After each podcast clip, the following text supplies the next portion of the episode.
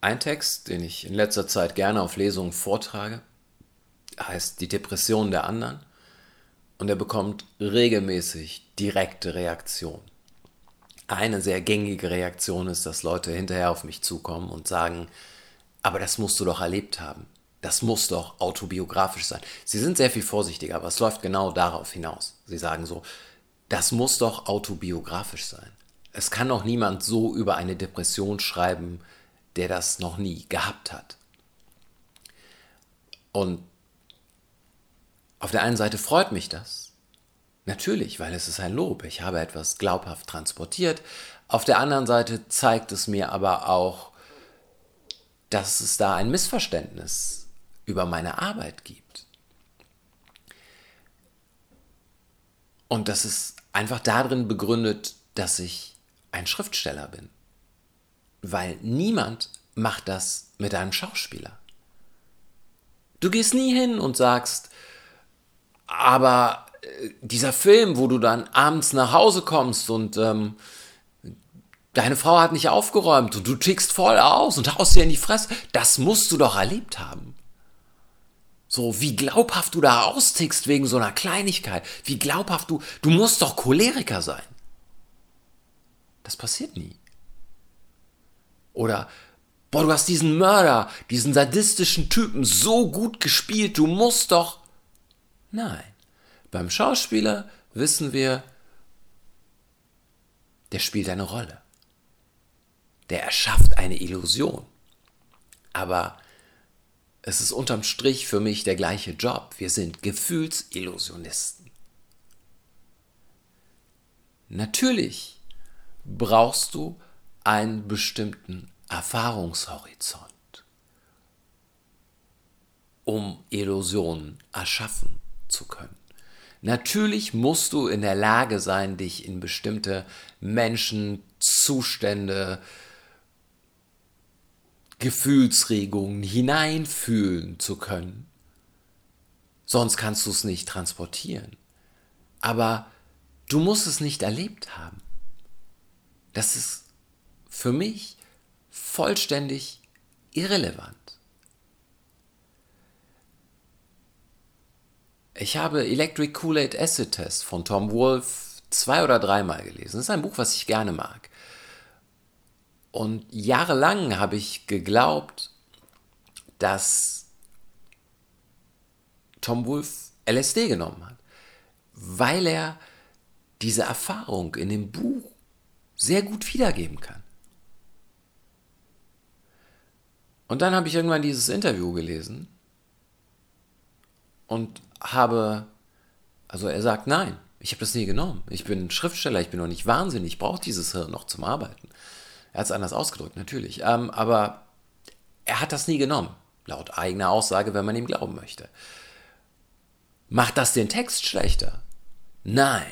Bin ich enttäuscht? Nein, weil das ist sein Job und er hat ihn verdammt nochmal gut gemacht. Ich hab's ihm abgenommen. Und so ist das, also so, darum geht es ich kann diesen Text schreiben, weil ich etwas kann. Und nicht, weil ich etwas erlebt habe. Nur etwas erlebt zu haben, ist nicht ausreichend dafür, auch über die Mittel zu verfügen, es transportieren zu können. Und wir sind jetzt natürlich ganz schnell bei der Frage in diesem Themenkomplex, welche Geschichten darf man sich denn aneignen? Und meine Antwort darauf ist alle. Es kommt nur darauf an, wie du es machst, wie gut du es machst, wie glaubwürdig du es machst und wie viel Mitgefühl, wie gut du diese Menschen verstehst, wie sehr du bei diesen Menschen bist, über die du schreibst. Und die andere Frage ist, wie aufrichtig, und da ist es eine Form von Aufrichtigkeit, wie aufrichtig bist du, wenn es um deine eigene Biografie geht? Es gibt den Schweizer Bruno Dössecker, der unter dem Pseudonym Benjamin Wilkomirski Bücher veröffentlicht hat und er hat behauptet, er sei ein Überlebender des Holocaust, was nicht stimmt. Es gibt Timothy Patrick Barris, der behauptet hat, er sei Indianer und einen angeblich autobiografischen Roman über amerikanische Ureinwohner heute geschrieben hat. Diese Leute haben gelogen, was ihre eigene Biografie angeht. Die Lüge im Text, die Illusion, die im Text erschaffen wird, ist in jedem Fall legitim. Und wer hätte es nachprüfen können? Natürlich kann ich jetzt kommen und sagen, ja, ich weiß, wie das ist mit der Depression. Ich habe monatelang im Bett gelegen. Ich habe keinen Fuß mehr auf den Boden bekommen. Ich habe nichts mehr gemacht. Wer will das denn nachprüfen? Aber das ist der Moment, wo ich anfange zu lügen. Und der Text ist der Platz, in dem ich Illusionen erschaffen kann und darf. Und das ist meine Freiheit. Und die ist unabhängig. Die wird nicht auf oder abgewertet von meinen persönlichen Lebensumständen. Ob ich das erlebt habe oder nicht.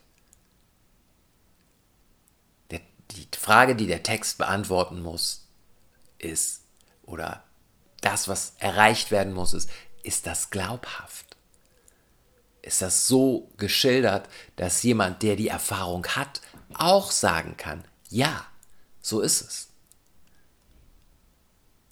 Und wenn das da ist, wenn ich das kann, warum sollte ich es nicht dürfen? Das ist doch Unsinn.